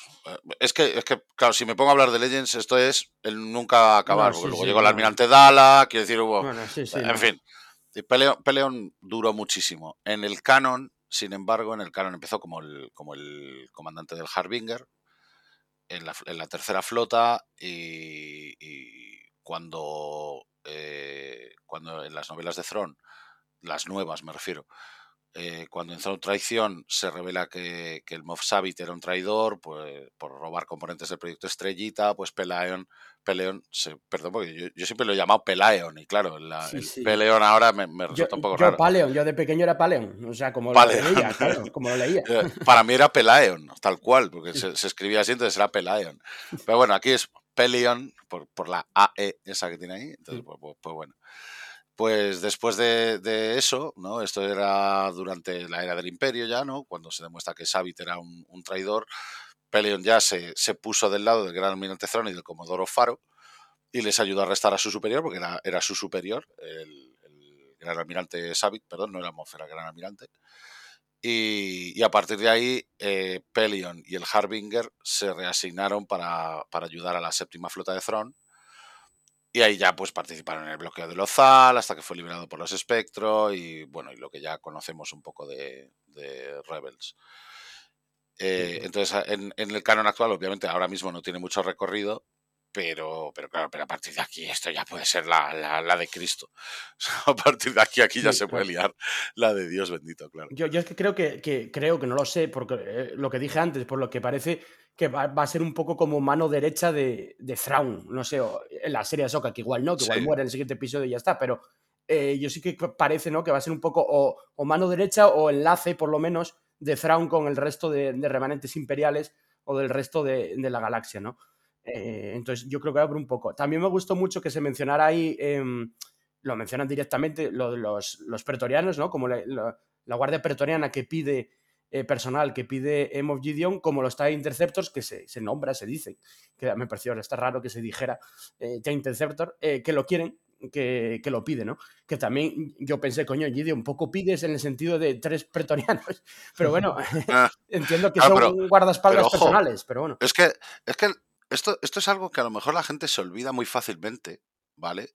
Pero que, pero que a mí me gusta recalcar con respecto a los guardias carmesíes, sobre todo porque los guardias carmesíes, vale, en, los hemos visto, la primera vez vimos a los pretorianos en el nuevo canon en, en The Jedi, los últimos Jedi, y claro, la gente era en plan oh, es que se están peleando ahí mano a mano con estos dos, con Rey y con, y con Kylo Ren y tal, y es que los otros son Jedi, y es que no deberían... Eh, bullshit. O sea, el, el, que, el que ha leído y que conoce un poco a la guardia carmesí del emperador, y ha leído cosas, pues por ejemplo, como, como Imperio Carmesí o, o pues publicaciones así antiguas. Clásicos, son clásicos, son, que son pasadas. Claro, que son auténticos clásicos y que también se consideran al nivel un poco de heredero del Imperio, sí, en sí, términos sí, son, de cómics. Son, son, de la misma quinta, digámoslo así, sí. Claro, son de ese rollo. O sea, ahí nos presentaban un personaje que era Carnor Jax y, y Akir Kanos, es decir, eran unos personajes muy tal. Decían, en, en estos cómics se establecía que los guardias carmesíes eran el top. O sea, eran la, la auténtica élite de guardias de, del imperio eran sí, los guardianes carmesíes sí, sí. y que podían, o sea, estaban entrenados incluso por el mismísimo Darth Vader y que podían dar caña a los Jedi. Había algunos incluso que eran sensibles a la fuerza de una forma minoritaria, es decir, a lo mejor no merecían un entrenamiento, por lo menos por parte del Imperio, ¿no? No merecían un entrenamiento formal como Sith o como Dark Jedi. En la, antigua época había una diferencia muy grande entre los Sith y los Jedi oscuros, ¿no? Que eran los Jedi caídos, básicamente, pero que sí tenían una cierta sensibilidad a la fuerza y que precisamente por eso mm, podían alcanzar e, ese, ese rango de entrenamiento deseado para ser los guardaespaldas personales del emperador. Pues Vader es la mano derecha del imperio, es decir, es el puño de hierro del imperio y es el aprendiz de los Sith, vale. Pero, pero los guardias carmesíes eran precisamente los que solamente estaban cerca de los círculos más, más altos del imperio, es decir, protegían al emperador y a, la cohorte directa del emperador y eran, eran capaces de, un mano a mano con, un Jedi, a lo mejor no con un maestro Jedi, pero sí con un Jedi entrenado, podían con él, básicamente. Entonces, claro, para, para uno encargarse de un Jedi era una tarea más o menos complicada, pero posible. Pero para tres, encargarse de un Mandaloriano, aunque sea Paz Vizla, aunque sea un tío tan guay, tan tocho y tan, y tan bestia como Paz Vizla, es un, es un auténtico juego de niños, la verdad. Y, me ha parecido genial cómo lo, han, cómo lo han representado aquí. Sí, sí, sí. Lo de los pretorianos es una cosa que ya se sabía, se filtró hace mucho, no sé si yo creo que lo leyó mucha gente, hace muchísimo durante el rodaje de la serie ya se, sabía que iban a aparecer pretorianos. Entonces no me coge por sorpresa porque era una cosa, una información eh, muy, muy distribuida, ¿no? Que iba a salir, que iban a aparecer. No sé en qué forma, otra cosa es que, claro, verlos aparecer con ese final eh, es una pasada. Eh, bueno, avanzando un poco en, el episodio, eh, vemos eh, Nevarro, cómo se juntan las tribus, cómo aparecen el tal, y en Nevarro pasan un par de cosas. primero, el tema de IG-11, IG-12 ahora, ¿no? con Grogu pilotándolo, creo que eso tampoco lo veíamos venir. Al revés que los pretorianos, eso no se veía venir. Ojo, eso, si os acordáis, lo, lo pidió, entre comillas, un poco Némesis, ¿os acordáis? Que decía, es que molaría que Grogu, en vez de ir siempre en una sillita de la reina, que lo único que hace es cerrarse, molaría que le dieran un exoesqueleto, una movida así. Pues toma, toma, Némesis. ¿Quieres, un, exoesqueleto? Tómalo. A, mí, a, mí, no me acaba de convencer eso, mira Eso, sí, eso te iba a decir yo. Es lo único que, debe ser lo único de todo el episodio que no me acabo de convencer. A mí me gusta lo de sí y no. A mí eso me pareció muy gracioso y, da pie a situaciones muy cómicas que me, mm. o sea, me reí con lo de sí, no, sí, sí, sí, no. Eso, claro, que siga sí o no, eso, eso porque creo que como no habla, pues cuando diga sí o no, que, es posible, da situaciones cómicas y, dramáticas como, como cuando se paró a a Paz Vizla y Axel Quiero decir, eh, a eso también da, da, pie a eso. Ahora, es verdad que a mí como estética, quiero decir, no me voy a comprar la Hot Toys, como estética no me, no me acaba de, convencer tampoco eh, eh, cómo queda, ¿no? no sé. Pero bueno, no lo veo tampoco mal. Lo prefiero su huevito, ¿qué quieres que te diga? Sí, pero esto también le da una oportunidad a, Grogu, porque a Grogu estamos acostumbrados a verlo siempre como, como decía Nemesis también, ¿no? Un poco en la silla y un poco de forma pasiva. Y aquí ya le da una oportunidad de, ya no solo de usar la fuerza a él, que eso ya sabemos que, más o menos ya lo tiene, no dominado, pero sí que lo tiene aprendido, ¿no? Un poco y que, puede tirar para adelante ahí muy bien. Pero sí que le da una oportunidad de, tener una mayor movilidad, de, hacer alguna cosa más relevante, de, pelear incluso mano a mano con algún, con, con algún soldado, con algún pirata o con alguna movida de estas. Entonces, a, mí me gusta que, le hayan hecho esto precisamente porque, primero, porque da pie a, continuar eso que comentaban inicialmente, ¿no? Con IG-11, ¿no? De que quería el droide para, para la investigación y se lo negaban porque decían que no, que, los bancos de memoria de esos droides eran muy antiguos, era imposible conseguirlos y todo el rollo. Y así da un poquito más de continuidad a tenerlo ahí. Luego, como, como bien decís, da pie a situaciones muy graciosas, como cuando coge el Mailurun y se lo, y lo revienta con, eh, cuando se lo, se lo coge al vendedor o cuando coge la caja y se pone a comer, pues da, pie a situaciones muy graciosas.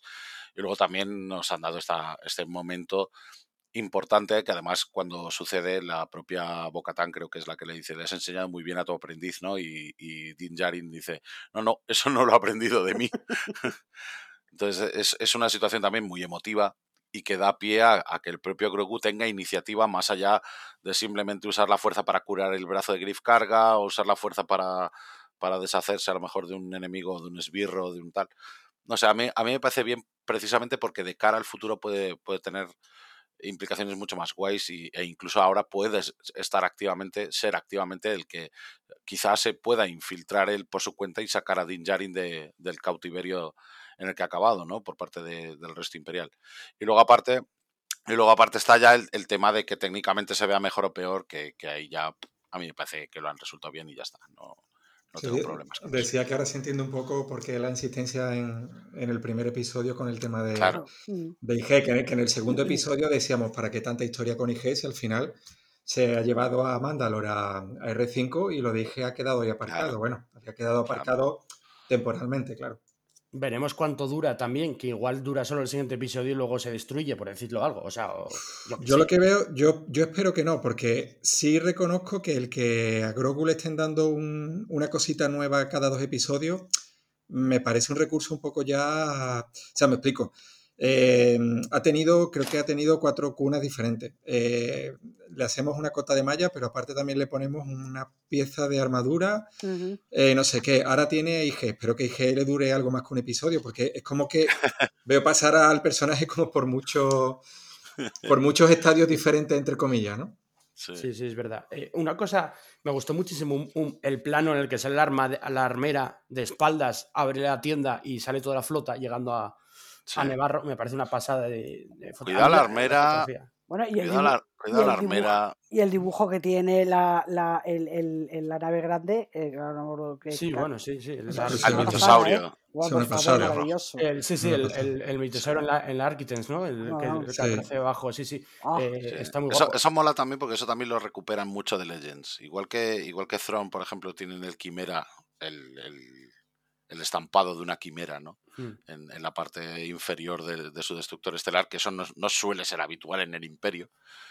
¿no? Pero, pero sí que en Legends, cuando recapturaban una nave, le ponían el símbolo de, de quien la había recapturado para que, precisamente para eso, para Sí, que claro. visualmente no fueran a por ella. O sea, había muchas ocasiones en las que recapturaban un destructor estelar o, o algo así, y, y precisamente por eso pues le ponían a lo mejor el símbolo de la nueva república o, o cuando recuperaban la flota katana también creo que pasaba alguna movida similar ahí. O sea, Bueno, no lo y- recuerdo también, pero Y por fin, por fin, sabemos cómo Gideon ha conseguido el sable oscuro.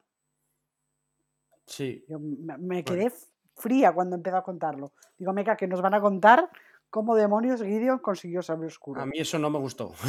¿No? A mí, no, porque es la típica, lo que típico que llamo yo exposición de te cuento esto y ya está. Eh, no, no me gusta que me, que me cuenten las cosas así, ¿sabes? O sea, no lo que cuentan, o sea, cómo lo cuentan, no lo que cuentan, lo que cuenta está bien.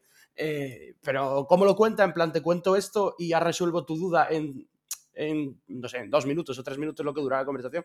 No me gusta que lo resuelvan así. Quiero decir, eh, muéstramelo de otra forma, ¿no? Eh, como- de todas no, maneras, si, si le tengo que poner un pero al episodio, es simplemente que pasa con el bicho grandote que se carga el barco. Mm. Sí, también. Porque, porque eso es, va, venga, meteros por aquí y tal. Sí, tal", porque además, si, si el bicho, si el bicho no aparece, si el bicho no aparece, no caen en la emboscada de. ¿No? O sea, ellos se meten ahí porque aparece el bicho o se supone que ellos sabían que tenían que entrar ahí. Eso me eh, no me quedó muy claro. Hombre, la faragua, la faragua estaba ahí, ¿eh? La gran faragua estaba ahí, en realidad. Y ellos sabían dónde estaban los que habían quedado ahí en Sí. Mandalore. Claro. O sea que yo supongo que hubiera- hubieran sí. llegado igual. Hubieran llegado igual. sí, yo, yo creo que la, la emboscada la habrían sufrido igual, eh, independientemente de que estuviera el bicho o no. O sea, yo- lo que pasa es que, claro, han puesto al bicho ese precisamente para que se cargue el barco Eh, ese enorme en el que iban Sí. y, y ya no puedan Pero salir. La emboscada está hecha en la Faragua. O sea, quiero decir, Claro, sitio claro, donde claro. ellos sabían que iban a ir porque es la gran Faragua. Entonces, Eso eso es. sí, ahí tiene sentido. Entonces, Eso es, Vale, ahí sí, cuando sí, entran pues sí que tiene lógica que vengan los soldados nuevos y todo el rollo. A mí el diseño de esos soldados sí que me ha molado, me ha A gustado mí, a mí a mucho. sí me ha mí- gustado. A mí me ha no gustado sé. porque eh, hay un montón de mezclas ahí. Es que es una mezcla de Sí, sí, muchísimas claro. cosas. O sea, es un soldado de. Está basado en diseños de McQuarrie, pero a la vez tiene, bueno, tiene el rollo un poco mandaloriano de, Claro. del Sí. jetpack y tal.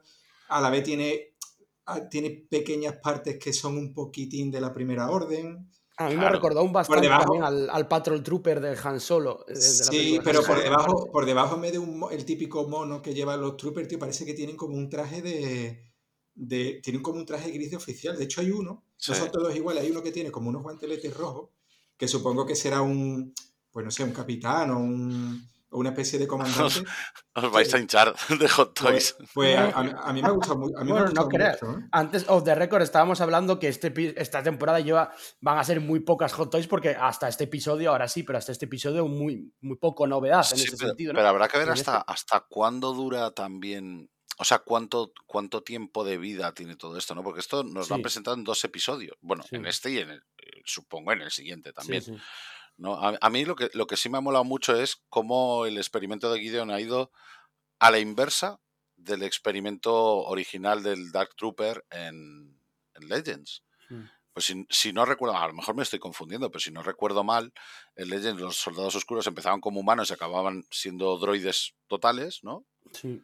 Y aquí es al revés, aquí empiezan como, como droides y acaban siendo eh, humanos dentro de, bueno, humanos, o sea, seres vivos dentro de armaduras de soldado de asalto. Ya veremos Que- cuánto Y aparece. habrá que ver si son clones o no también. Sí, porque- es que también tiene un poco como de clones, ¿no? Eh, como si. Es que no, no sabemos mucho de ellos y no sabemos eso. Igual aparecen solo en el próximo episodio o igual continúan también con ellos en la, en la Claro. siguiente temporada. De, no lo sé. de hecho, tiene también cierto sentido, si, si lo pensamos un poco, hay un momento en el que cu- cuando reaparece Gideon, ¿no? Cuando ya aparece con ese pedazo de armadura, con esas reminiscencias a- del casco, con los cuernos que tiene, Los con, las de Darth. Maul. Bueno, el- el- la armadura de Gideon me ha encantado, me ha flipado, pero cuando él aparece, él precisamente les dice que, que- de todas las, las culturas se puede sacar algo, ¿no? Y decía, hablaba de los mandalorianos, eh, que se podía sacar algo, hablaba de los Jedi también, y hablaba de los clones, ¿no? Y que quería aunar esas tres cosas para crear el ejército definitivo que, que controlara la galaxia y todo el rollo. Entonces, tiene sentido pensar que gracias a los experimentos estos, eh, los soldados estos pueden ser clones e incluso pueden ser un poco sensibles a la fuerza, que va un poco también en línea con lo de los pretorianos. Es decir, a lo mejor estos, estos soldados normales no, pero quizá el hecho de que solo pida tres pretorianos implique que no es que haya muchos disponibles tampoco. Las Hot Toys están acabadas desde hace mucho tiempo, ya te lo digo. Llevan agotadas mucho tiempo, así que eh, estoy deseando hincarle diente. Ahora hablaremos de, de ese sacrificio de Vizsla y, y tal. A mí una cosa, antes de eso que digo, a mí no me gustó mucho, eh, o sea, Moff Gideon sigue sin convencerme. A mí no me gustó mucho eh, eh, ese discurso final porque me pareció, Eh, me pareció un villano demasiado clásico en el que expone sus planes. es- El que llega y diga, mira, voy a hacer esto con los. Jedi, con los Mandalorianos y qué. Entonces, a mí, Gideon como villano me sigue sin convencer. La verdad, me sigue sin convencer. ese fue precisamente el otro punto que no me gustó del capítulo. O Ay, sea, pues mira. se presentó como si fueran los villanos de James Bond, Sí, por sí, de sí. manera. Bueno, es que está una base, una base también de, de James. Bond. Sí. Por eso. Y que te cuenta tus planes y voy a hacer esto, Bueno. voy a hacer lo otro. Y entonces A a, mí eso no me, no es me que, la, acabo de pero es que la serie es bueno, muy clásica vale. también en ese aspecto. Sí, o hombre, sea, está bien. no deja de ser sí, como, como, como cuando salía también el malo de Flash Gordon, aquel, sí. el, el chino este, el emperador este, que no me Mm. acuerdo el nombre, y salía también y contaba todos los planes. O, o como, o como en la serie de Batman de Adam West, que aparecía el Joker y decía, pues te voy a meter aquí, te voy a hacer esto y voy a hacer aquello. y no sé. Son malos muy de ese rollo, muy de seriales, de, de ese palo. Entonces a mí, a mí eso realmente no me importa tanto porque sabes que al final el malo va, va a Sí, acabar ver, yo, yo- de yo es lo que comenté en la crítica, que a mí eh, es verdad que, lo- que no me gusta, no me convence, pero y porque es un malo clásico, digámoslo así, ¿no? El típico, pero está hecho también aposta para que en algún Hombre. momento eh, llegue Thrawn y diga, venga, hasta luego, chaval, ¿sabes? Entonces, Claro. soy yo, el, je- el jefazo soy yo, no tú.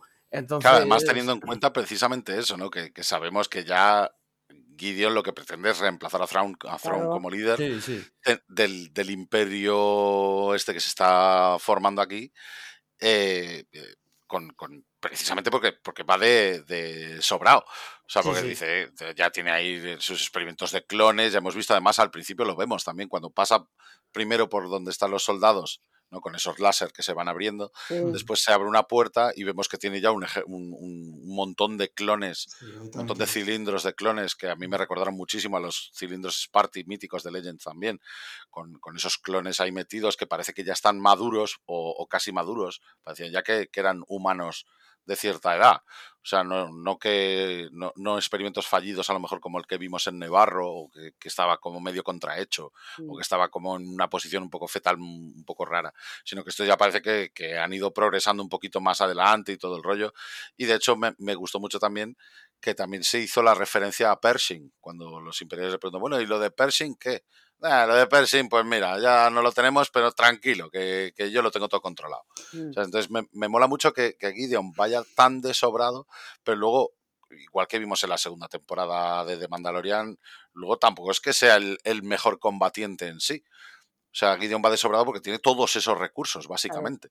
No porque luego sea súper eficiente o sea el, el mejor luchador o el mejor guerrero, porque Din Djarin básicamente le da una paliza soberana en la segunda temporada. Entonces a mí me mola por eso, por- porque es un villano de esos de los de, de los de risa ostentosa, ¿sabes? De los de ¿sabes? Y me, y me gusta mucho ese tipo de villano, no lo puedo evitar. O sea, son, son muy clásicos, me recuerdan mucho a las series míticas que yo veía de, de crío y todo ese rollo. Entonces esta serie a mí, como tiene ese factor para mí, mm, por eso me está pareciendo tan maravilloso y por eso este capítulo me ha, me ha encantado tanto y, y- y precisamente Pero por, no, por ¿no os parece raro que Gideon eh, ignore totalmente a Grogu? O sea, él, él se queda con, con Din Djarin porque de hecho dice que lo van a interrogar, pero él debe de haber visto que Grogu está con los mandalorianos, ¿no? Y lo ignora totalmente, ¿no? Hubo, hubo un momento en, en el capítulo en que Jarin le dice a Grogu que se esconda. Que Yo es que lo veo detrás de la Sí, sí. puerta, que además se ve que está ahí el IG, y no O sea, hay sé un momento que- que le dice eh, cúbrete o, o- O escóndete, o escóndete alguna una movida así. Que, que todavía va en el droide, pero Grogu se esconde. Y mientras tanto el resto de mandalorianos están metiendo a caña a los soldados. Mm.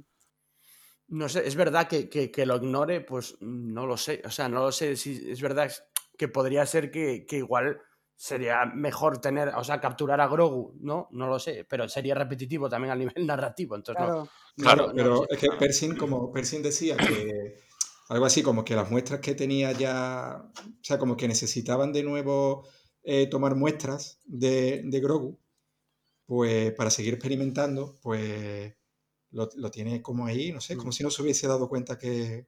Es que veremos por dónde va ¿no? esa trama, que por cierto, ya. En la Celebration, por cierto, no sé si vosotros que. Bueno, Randy, que tú estuviste allí.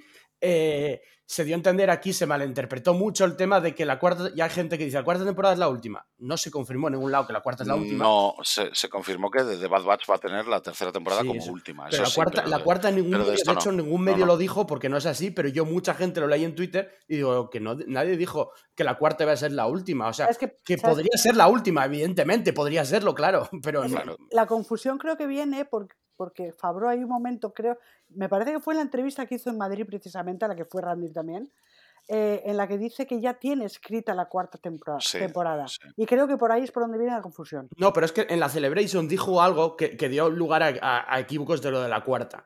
Eh, de repente empezó la gente en Twitter, vamos, yo estaba ahí tuiteando justo cuando estaba pasando eso, eh, algo dijo, no sé qué exactamente, y entonces el mundo dijo, no, que, que Faro dijo que la cuarta es la última, pero no salió en ningún medio, en ningún típico medio oficial, de, bueno, oficial de prensa y tal, no salió porque no, no dijo tal cosa. Yo insisto, no, no, no, si lo dijo no soy consciente de ello y estaba, estaba en el panel. No, no, O sea, no, eh, para nada, es que no lo dijo para nada. Pero empezó, de hecho lo dijo John Mark. John Mark nos lo dijo. Y digo yo, hostia, que no- yo no lo leí en ningún lado, pero como estaba allí. Pero algo, algo dijo, lo que no sé es lo que dijo realmente, porque algo dijo, porque John Mark no- está en nuestro grupo de WhatsApp de la Fragua, que puso John Mark, la cuarta es la última. Y yo, la última, si no dijo nada. Bueno, no sé. El caso es que no, no, No, no, no, lo es, o no sé, de momento. Yo insisto, yo, yo estaba allí viéndolo también y no, o sea, a ver, no, no estaba en el, en el, en el Celebration Stage, que es Mm. donde están Fabro, donde estaban los, los físicamente ellos, Sí, pero estaba sí. en el Galaxy Stage que lo estaban retransmitiendo directamente. Sí, sí, sí. O sea, y ahí, y ahí lo retransmitían sin cortes, es decir, es todo el, todo el panel retransmitido para la gente que estábamos ahí dentro. Y no, no, yo para nada. Recuerde, no dijo nada de eso. Hubo equívocos ahí y salió. Otra cosa es que de verdad luego sea la última, porque evidentemente Claro, cualquiera claro, puede ser la última. Eh, bueno, vamos a hablar eh, de esta de última escena, ¿no? De este sacrificio de Paz Bisla, en el que se sacrifica para que escapen el resto de mandalorianos y Grogu. Y, y se enfrenta primero a en una escena bastante muy. O sea, tanto emotiva como dramática, como muy, muy potente, ¿no? En todos los niveles, visualmente también. Se enfrenta a los. A primero a, estas tropas, ¿no? De las que estamos hablando. Y después, que a mí lo que más me ha encantado es que a mí eh, no suele pasarme, pero en este episodio sí que lo que más me gustó fue la primera escena, la última. Eh, eh, con los pretorianos. A mí esa escena con los pretorianos me encanta porque a mí el diseño de los pretorianos me, me parece una pasada ya en, en los últimos Jedi. y aquí, que está un poco cambiado, evidentemente, eh, no, son los mismos y tal, pero eh, es una pasada cómo, cómo, están hechos y cómo lo matan, porque tiene toda la lógica del mundo, ¿no? O sea, dónde atacan eh, quirúrgicamente, cómo, cómo acaban con él. Eh, me pareció una auténtica pasada. Y también me, me, parece bien que maten a alguien, joder. o sea, eh, sí, sí, sí. O sea, yo, sí, y además es algo que vienen, que vienen planteando ya toda la temporada, sí. con, con, el rollo de, de, la rivalidad inicial, luego el rescate del niño por parte de Dean, para que ya la rivalidad pase a un segundo plano y se quede directamente ya como aliados cuando después el, el, propio Paz Bisla se ofrece para, para, ayudar también y para ayudar a Nevarro, quiero decir, y, y, volver a, a, liberar Nevarro. Es decir, al final es todo, al final, la, la, insisto, el ritmo de la temporada en sí puede gustarte más o menos, pero estaba todo planteado ahí, desde lo dije 11 hasta esto. Y, claro, al final acabas pillándole cierto cariño, ¿no? Porque al principio yo creo que todos teníamos en la mente, por lo menos yo lo tenía en la mente, ¿no? El rollo de que Pat Bisla tenía un poco de envidia a Din porque la armera la, pareciera que le hacía más caso a Din que a Pat Bisla, y, y todo el rollo, porque encima también Bisla en sí, el apellido en sí es de una familia que, que, fue la que creó en sí el sable oscuro, no uno de sus ancestros. Entonces, claro, parecía que, que había ahí una envidia muy gorda y que e insuperable casi, una rivalidad insuperable casi, ¿no? Y entonces nos, lo han ido desmenuzando poquito a poquito con aventuras a lo mejor menos, menos trascendentales, ¿no? Pero que sí establecían un poquito el mood, ¿no? Sí que establecían un poquito el, el comportamiento del personaje, un poco la evolución del personaje y hacia dónde iba. Y claro, esta, este sacrificio heroico ya es el, el, el colofón, ¿no? El, el, este es el camino, cuando cierra la puerta y les dice este es el camino y, y, tira para adelante y lo vemos ahí con primero con el, con el cañón recalentado, ¿no? Ahí disparando todo lo que pueda hasta que ya no da más. Y luego saca el escudo, la vibrocuchilla, empieza ya a palos con todos, hasta que salen ya por fin los, los pretorianos estos, que, que el diseño también es brutal. Y tiene también parte de, de Mandaloriano, ¿no? Con, en vez de tener una franja en el casco hacia abajo, en el visor de T, ¿no? En vez de tener una, tienen dos pero también, también tienen ese toquecito mandaloriano que, que a Gideon se la pone juguetona, por, sí, por sí. decirlo así. Y a mí, sí. a mí, a mí. me, me, pareció un diseño espectacular, o sea, me, me, encantó. Igual que no me dio más lo de las tropas, lo de los pretorianos, que insisto, yo más o menos ya sabía que iban a salir, me pareció una pasada. Eh, y bueno, el sacrificio también. ¿Cómo está jugado la... Perdón, con la fotografía. Es una pasada la fotografía en este episodio que es de David Klein, que es el director de fotografía de la mayoría de películas de Kevin Smith, de Clerks, eh, Malrats, Persiguiendo a Amy, etc. Y, aquí juega muchísimo con, algunas... Es verdad que también se ve que el episodio tiene más presupuesto, ¿no? En general, o sea, que tiene más, más, nivel eh, cinematográfico, como bien decía Amelia, que le pareció una media película, y como bien dijo eh, Randir allí en, en, la Celebration, que lo vieron en un cine, vamos, en lo que viene siendo como igual que un cine, pues, pues es que es verdad que es muy, más cinematográfico también. Cuando, cuanto mejor es la fotografía, más se nota que es más cinematográfico, ¿no? Entonces, a mí me resultó muy bueno eso. Bueno, pues poco más eh, tiempo tenemos. Eh, si queréis añadir algo más del episodio, alguna perlilla más que os haya gustado. Yo solo me quedo con, yo solo me quedo con las palabras de, de Din Yari, que es por lo que me dio la sensación por momentos en que el capítulo me recordaba esto, a las historias artúricas, a, a los caballeros eh, medievales y demás, cuando le dice la, a Boca Tan, dice, esta espada, no, por la espada oscura, esta espada no significa nada para mí, ni para mi gente, como tampoco la posición ni el, ni el linaje. Lo que significa más para mí es el honor, la lealtad y el carácter. Por esas razones os sirvo, Lady Christ vuestra canción aún no está escrita y os serviré hasta que lo esté. Me sonó de un medieval, pero maravilloso. O sea, encantada. Yo me quedo mucho con ese detalle de, del capítulo. Yo sigo diciendo que ahí va a haber todavía sorpresas, ¿eh? sí. porque, porque al fin y al cabo Din Djarin es el protagonista de la serie y, y aunque me parece fantástico el arco que le han dado, la, la evolución que le han dado a Bocatán, ¿no? Sí. De, de, de, como, como posible nueva regente de Mandalor y, y, todo el rollo, que no dudo que acabe siéndolo, pero al final el, el prota es Dean y aquí va a haber alguna sorpresa seguro, o casi seguro, yo creo. Sí, la mosca detrás de la oreja de la armera. Eh. que la, la armera... Es que Es que ese detalle puede pasar muy desapercibido, porque claro, tú la ves con muy buenas intenciones siempre para con Mandalor, Mm.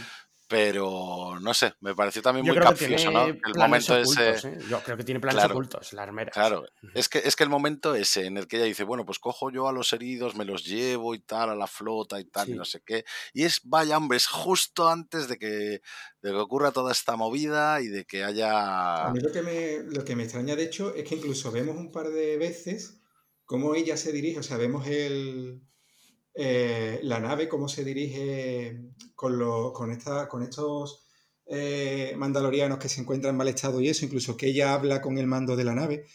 Mm. Que Me, me extraña porque eh, a nivel narrativo, pues tú dices que te lo lleva y no tienen por qué mostrar nada más de la Herrera. Yo ahí Porque- pensé. Claro, porque pensé sabe- sabemos que se los ha llevado, pero Sí. hay un. Sí, tú pensarías, Amelia, a lo mejor que iban a aparecer los TIE o que iba a haber algún Sí, ataque. de repente digo, esta se va a encontrar ahí también. arriba Claro, con la- yo una también. batalla espacial. Sí. Yo también, claro. porque, porque si no, ¿por qué mostrar tanto ese viaje de ella hacia la nave? A mí me resultó muy raro, pero después no. Bueno, para la siguiente temporada, puede ser. No, queda, capítulo- queda un capítulo, queda un próximo capítulo, capítulo, perdón. Sí, sí, claro, claro. Yo creo que sí. Pero vamos, yo, yo también creo que la armera tiene planes ocultos, no sé cuáles, pero que, que igual se revelan en la siguiente temporada o lo que sea, pero yo creo que algo, algo oculta, ¿no? Esa, ese Una personaje. pregunta. ¿Por qué creéis que se titula este capítulo Los espías? Ya, porque yo cuando leí el título, hostia, no creí que iba a ser así, y yo efectivamente no, no hay muy tal, más allá de, Claro. Lo único que se me ocurre es el principio, pero tampoco lo veo. Es que como el- para pensando en lo de la titular- armera, mm, a lo mejor va por ahí. Eh, yo Ya, no no sé, adelantar no sé, nada, pero claro, es, Pero si no se, llega, no si se llega a revelar, tampoco Por tiene tirar sentido el título. triples, ¿eh? Claro, Claro, claro, claro. O sea, al final no, no deja de ser un poco capcioso todo eso, por eso decía. O sea, a mí me dio. Cuando, cuando, precisamente cuando veíamos el guantelete con, con la armera y todo el Mm. rollo yendo hacia las naves y tal, dije, aquí pasa algo raro si no hay un ataque inmediato, ¿no? Y, y después, claro, cuando dice Gideon eh, que salgan los TIEs y los bombarderos y nos encargamos de, de la flota y todo el rollo, que imagino que veremos algo así ya en el, en el siguiente capítulo y todo eso. Pero claro, como no se supo más de la armera, yo me quedé como diciendo, "Mm, aquí hay- algo me huele mal, algo no me acaba de cuadrar, ¿no? Lo, lo que sí quería decir ya como, como alegato final es que me encantó también el diseño de, de- del traje de, de los mandalorianos que encuentran allí. El Mm. del, el del barco, bueno, me pareció bien y tal, sin más. Pero, pero los trajes de los mandalorianos y además el, el hecho de que los encontrasen ahí y de que fueran los típicos, eh, sobre todo el mensaje ese, ¿no? Que dicen Lady Christ, le, le fallamos, pero todavía seguimos a su servicio Mm. eh, y todo. Todo- toda esa parte sí que me gustó mucho. Y en especial, ya digo, el traje del, del no recuerdo el nombre, del negro, Sí, el que, capitán. que tiene también esos, esos, esa capa con esos harapos y esa- Sí, me, me pareció cojonudo sí, sí, también. sí. Eh, pero comida, lo primero que hacen es pedir- preguntar si tienen comida. Claro, claro, Sí, claro. sí, sí, no, no, lógico. Eh, bueno, pues nada, eh, vamos acabando. Es verdad que lo mejor del episodio es el momento en el que dicen, vamos, mandalorianos, a la faragua. Pues eso, eso lo voy a usar yo para, para, para todos vosotros y para, para la audiencia. Vamos, a la faragua. Eh, bueno, eh, antes de, terminar, es verdad que, hay gente que no ha podido estar con nosotros aquí en el, en el podcast eh, y, que bueno, vamos a dejarles que, que den su opinión también, ¿no? Os dejo la opinión de, de algunos miembros del equipo que no han podido estar ahora. Ya sabéis que no podemos estar todos los, todos los que queremos eh, todas las semanas. Así que, así que vamos a dejar que, que Neme y otras personas nos, nos digan qué le pareció el episodio y nosotros pues nos despedimos hasta, hasta la season finale, ¿no? Ahora eh, vamos a, grabar un podcast de la Celebration, así que queda todavía un podcast eh, eh, íntegro de la Celebration y los anuncios y la experiencia desde allí. Pero, eh, eh, bueno, de Mandalorian solo le queda un episodio, la season finale ya, eh, como pasa el tiempo la semana que viene. Y la semana que viene, pues nos escuchamos nos, eh, en, ese podcast, ¿no? De, de la season finale. Eh, muchas gracias a todo el mundo por escucharnos, a toda la audiencia de la Faragua también por seguirnos en la cobertura de la Celebration. Y pues gracias al equipo que, ha estado aquí hoy con nosotros. Gracias a Paco, el maestro inquisidor. De nada, Alejandro. Un placer estar aquí para cubrir este episodio tan, tan apasionante y estaremos la semana que viene también. Espero que para tratar sobre un gran final de temporada. Eh, Randy, gracias por estar con nosotros. Nada, gracias a vosotros, como siempre, por contar conmigo, por invitarme y, y nada, eh, que, que, con muchas ganas ya de, de, ver cómo termina esta temporada y, y, sobre todo con muchas ganas también de que llegue agosto y de que nos empiecen a, a dar más cositas del gran almirante que tanto admiro. Y gracias a la emperatriz y la gata Amelia. O sea, aquí esperando el próximo capítulo con ya sin uñas prácticamente. Mira que los gatos es difícil que no perdamos las uñas, pero ya casi no tengo ni uñas de, lo, de la ganas que tengo de que llegue la semana que viene. Y eso pues es un saludo a todos los oyentes que nos siguen, que muchas gracias por seguirnos. Y eso, pues ala, a seguir. A la faragua, mandalorianos. Eh, que Frog Lady os acompañe.